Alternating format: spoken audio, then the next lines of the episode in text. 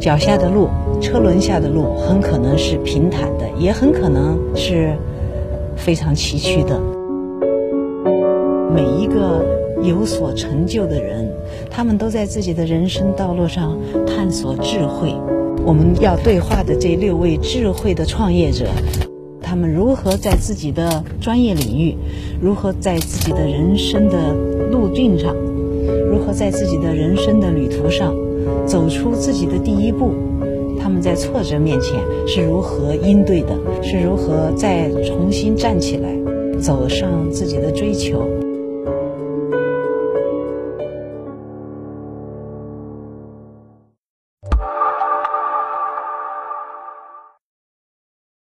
大家好，我是曹新元，我是 EcoTalks 的讲者。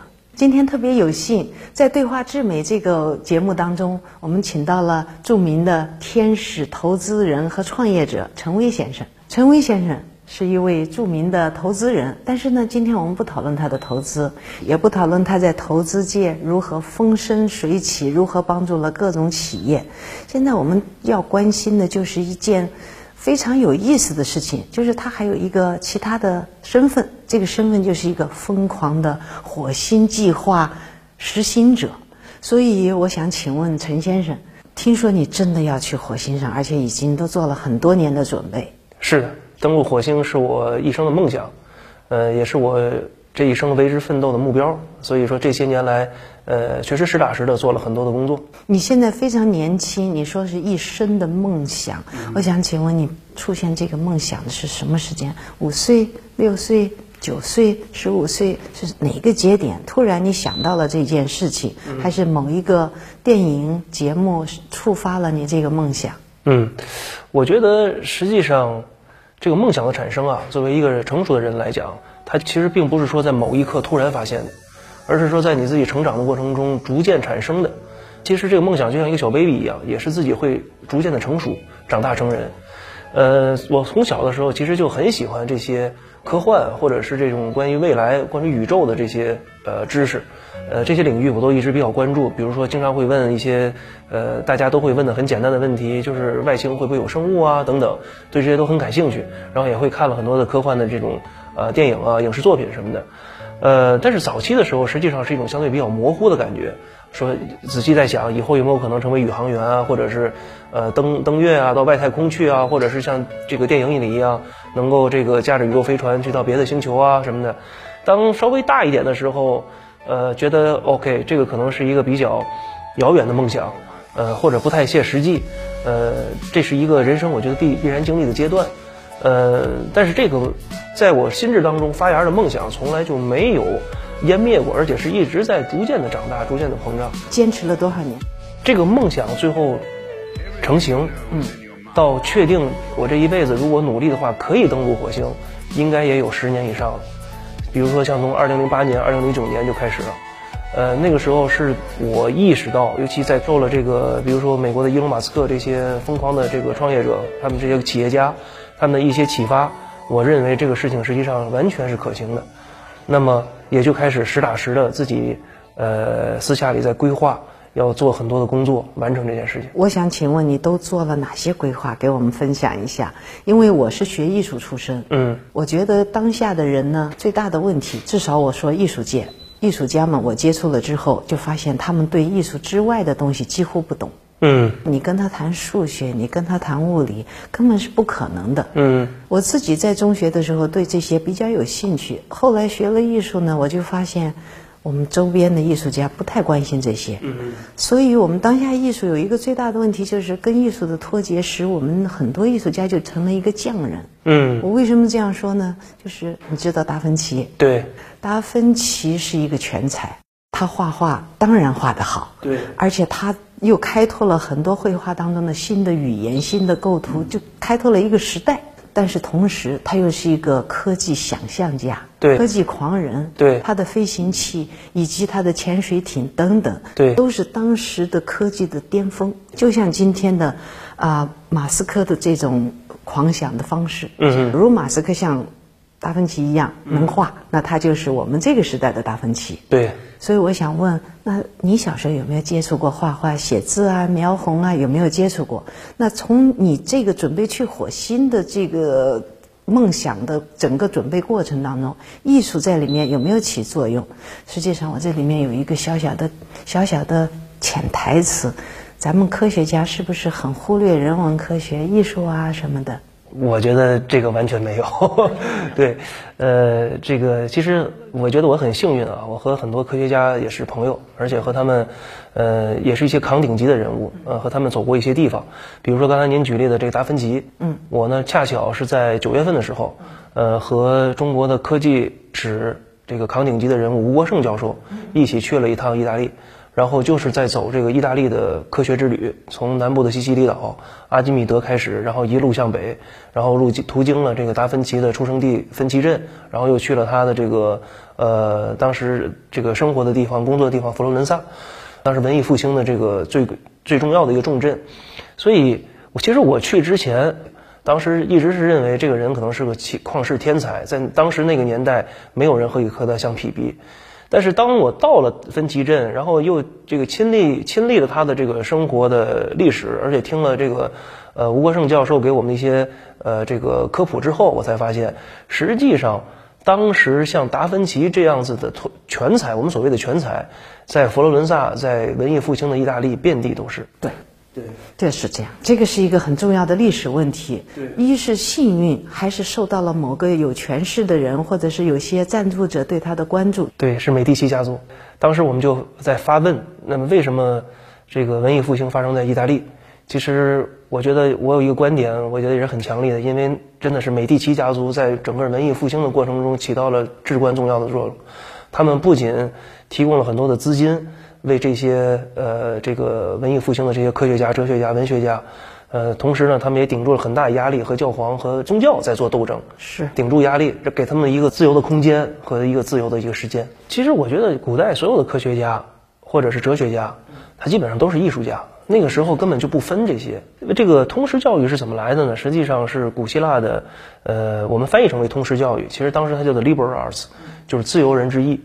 呃，为什么叫自由人之一？因为当时古希腊是有奴隶制的，呃，只有自由人才能学习的呃技艺，而不是奴隶去学习的。那么自由人学习的是什么呢？实际上是要探求自然的这个之理的一些东西，呃，而奴隶呢是要学习的这些生产制造，主人教要求你做什么而做什么。呃，那么对于这个达芬奇那个年代，他们实际上是真的是学的我们所谓的自由人之意。嗯，那么在这个问题上，我觉得你很有趣，一方面。创业，嗯，同时在金融方面你又特别有天分，天分不敢说，做的非常好，就是有天分嘛。那么在这之上，你又叠加了一个梦想，嗯，这个梦想实际上就是我们教育当中常常缺的这一块儿，就是让年轻人有一些梦想。你在做好了事实上能够提供给你人立足的立立足在社会的这一切。手段或者是资本之后，你要成一个自己追求的一个完整的人，这样的这个梦想，那就想你这个梦想到火星上去。假如你去成了，我想请问，你是要在火星上画画吗？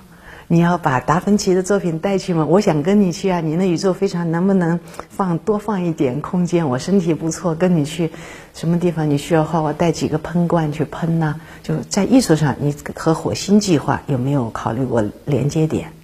呃，我觉得就是说，在早期登陆火星的时候，可能还没有太多的闲情逸致，是要做太多的艺术创作，而是要完成它的一些科学项目、科学任务。比如说，我们登陆火星的话，要对火星的地质要进行研究。那么，火星之所以成为今天的火星，它在它的这个火星历史上到底发生了什么？它的它的磁场为什么消失了？它的水和大气为什么消失了？可能我们一上来要做很多这方面的科学科考工作。这个对未来的研究。当中有一点，我其实也在想，是不是我们对未来有一种恐惧？我们担心我们的地球会像火星那样，所以我们要去火星。嗯，我们担心机器人会夺了我们的饭碗，甚至机器人会夺了我们的一切。嗯，正因为我们有这些担心，所以我们就对未来加以研究，是因为我们对未来有一种不安定感。嗯，从来人类都没有像今天这样有这么强的不安定感。那比如说我们亚洲龙，啊，二点零升。这样的汽车，你坐在里面，看坐在车上，载你到各地走走，很舒服、很轻松，也很有力度。可是到了火星上，你看了一切之后，发现一片荒凉，那么这种恐惧感就会更加强烈。将来我们的地球会不会像火星那样？是不是因为恐惧感，还是仅仅就是好奇？我觉得好奇要大于恐惧。实际上，好奇和恐惧本身也可以画等号。呃，为什么这么说呢？呃，其实这个来来源于我的一个个人的一段经历。呃，我在去年的夏天在菲律宾潜水的时候碰上了一次事故。呃，当时是那段时间确实工作压力很大，呃，事情很多，呃，所以说在深潜训练的时候呢，经常休息不好。呃，然后我和我的师弟呢，在水下八十米的时候，因为我们当时是要下的非常深，要创一些记录，所以会在呃训练的时候会在八十到一百米的时候会停留好长时间。呃，我当时就突然有一段时有一次。就感觉到心脏突然不跳了，对，就是有一种心悸的感觉。呃，当时我是全身的这个全副武装，把所有的装备都穿都都在身上，各种各样的气瓶，然后还有推进器。我们在八十米的这个状态下一直在巡游，就是为了在里边要待更长的时间，这样的话增加我们这个呃减压的时间，增加我们这个呃回这个上升的时间，练练一些呃练一些技术。但当时我有这种感觉了以后。呃，没有办法，因为那个时候是不能上来的，因为需要上来的很快的话，那么马上就会得甲亢病，就死掉了。所以我在下面就要待很长时间。我那时候看我上升还要五个小时，当时就是一种很恐惧的状态，就不敢多想，就是一直在让自己的心心情恢复。恢复平静，最后坚持了五个小时上升出水面，但是升出水面之后马上也是减压病了，因为当时血血液循环不好，是心脏的问题，然后直接就给我送到了海军的一个减压舱，在里边待了一夜才把自己救活。但是上来之后，等平安了之后，还是会反问自己这些问题：怎么如何去克克制这些恐惧，或者是如何战胜这些恐惧？所以你对得到最大的启发，比如说你要用一句话来总结给我们的观众一句特别有。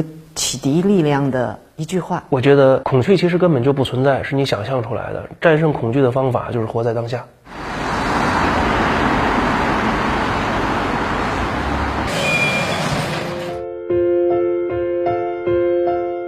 我有一个亲身经历的事情，当年我去登顶珠穆朗玛峰的时候啊，在珠峰的大本营之下有一个。呃，珠峰的这个罹难者墓地面积非常大，因为有过上千人。其中有一个墓地呢，是这个纪念碑，是中国罹难者墓地，有很多中国人在那里去世了嘛。然后他们有一些名字啊、照片什么的。其中有一句话，我觉得写的特别好。他说：“因为热爱生活，所以一切为了梦想的追求都是值得的，为了梦想的付出都是值得的。”其实这个就很清楚了，就是你热爱生活、热爱生命，就等于追求理想。生活究竟是为了什么？工作什么什么？这个不，这个是，我需要一定的生存的技能、生存的资源。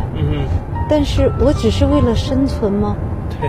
那我何必在这儿生存呢？又冷啊，夏天冬天冷啊，夏天热呀，人有很多痛苦啊。我为什么要在这儿生存？我的生存的理由不在。对。后来。偶尔发现了发生了一件事情，我感受到一种很激动啊！原来可以热闹，原来可以折腾，原来可以有梦想。对的。于是从那时候开始，就像你的火星梦一样。对。我觉得人生就是必须有梦想，没错，和热情。是的。人生才有意思。是的，是的。当你愿意为他付出的时候，那说明你真的热爱他。对。嗯，要不然你折腾啥？折腾就是一种付出。那个，我们是要高于这个。生理需求之上，我们在追求我们自己生命的意义。实际上，这才是生活。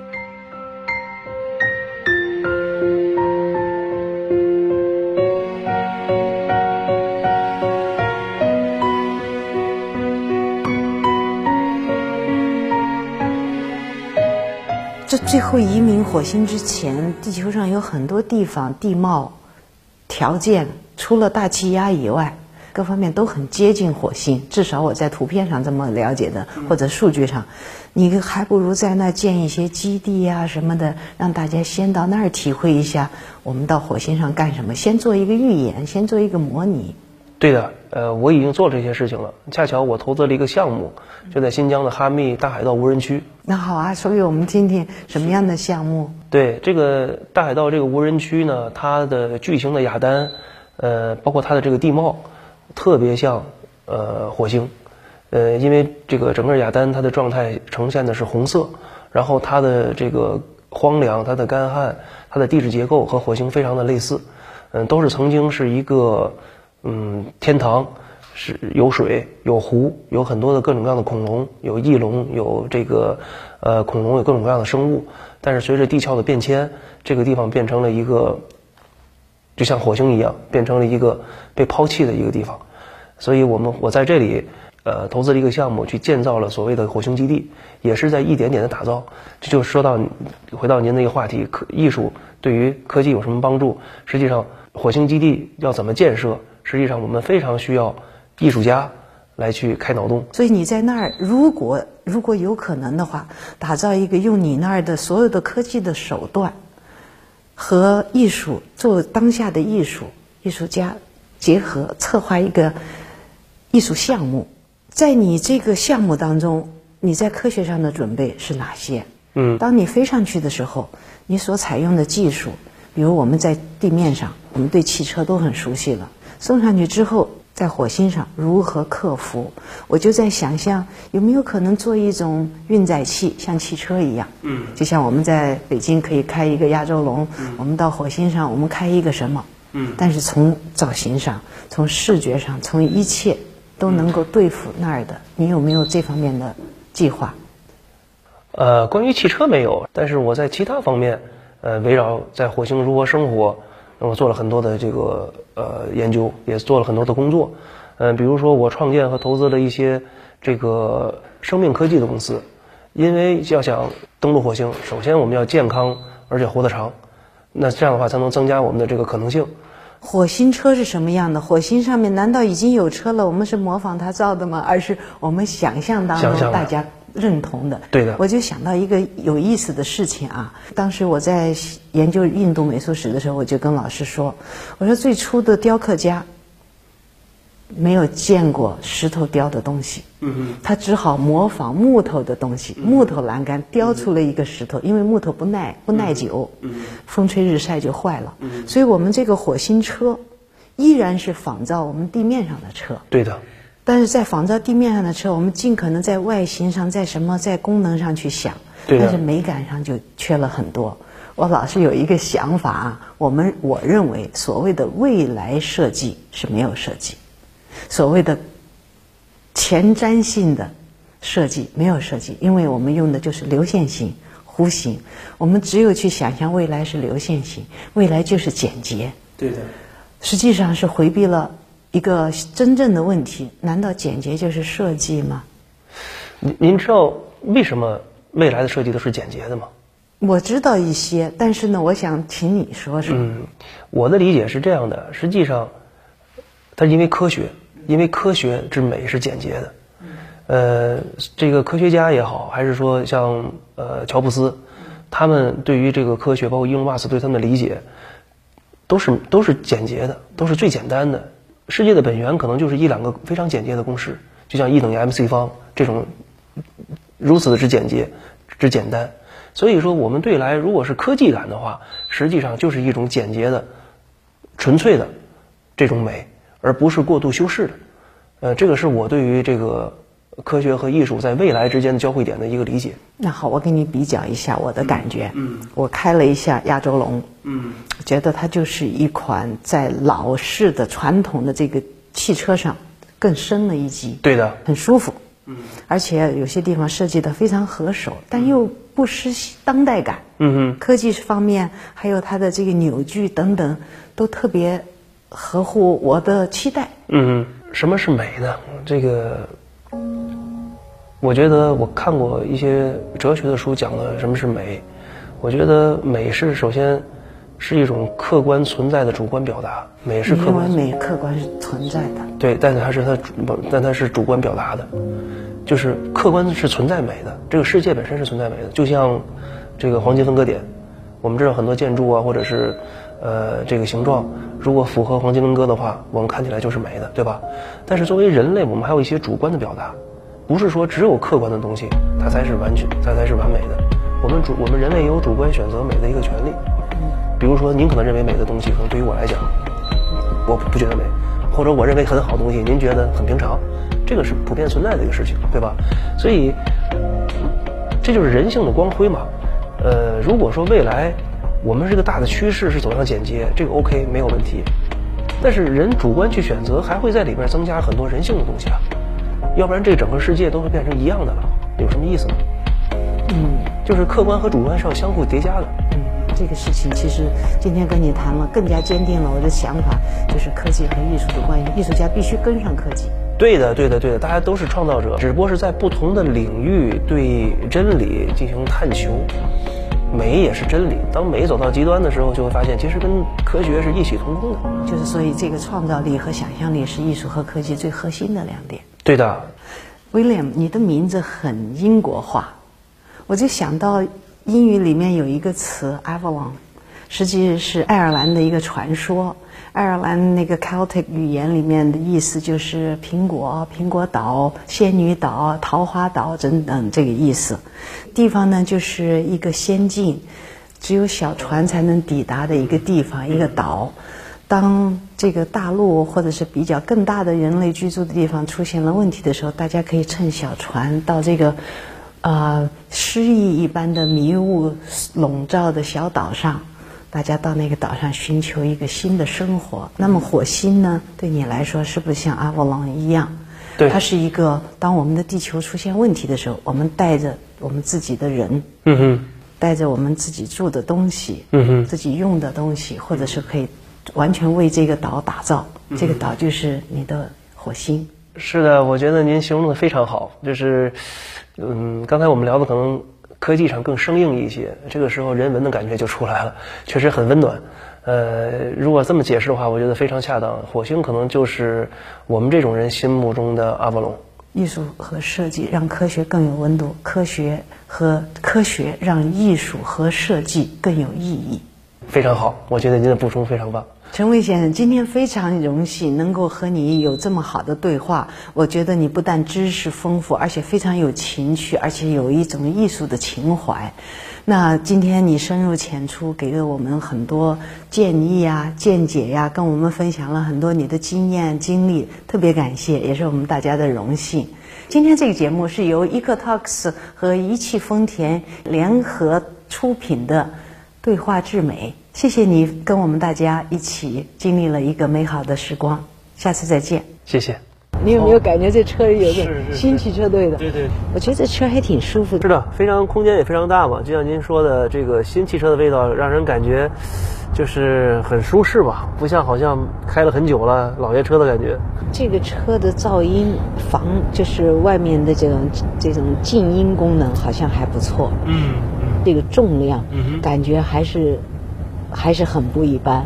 我最怕那种车开起来轻飘飘的。这个车你坐进去之后有一种舒服感，而且安全，你觉得很安全。没错，这个保姆车嘛，它必须要给你一种很踏实、很很安全的感觉。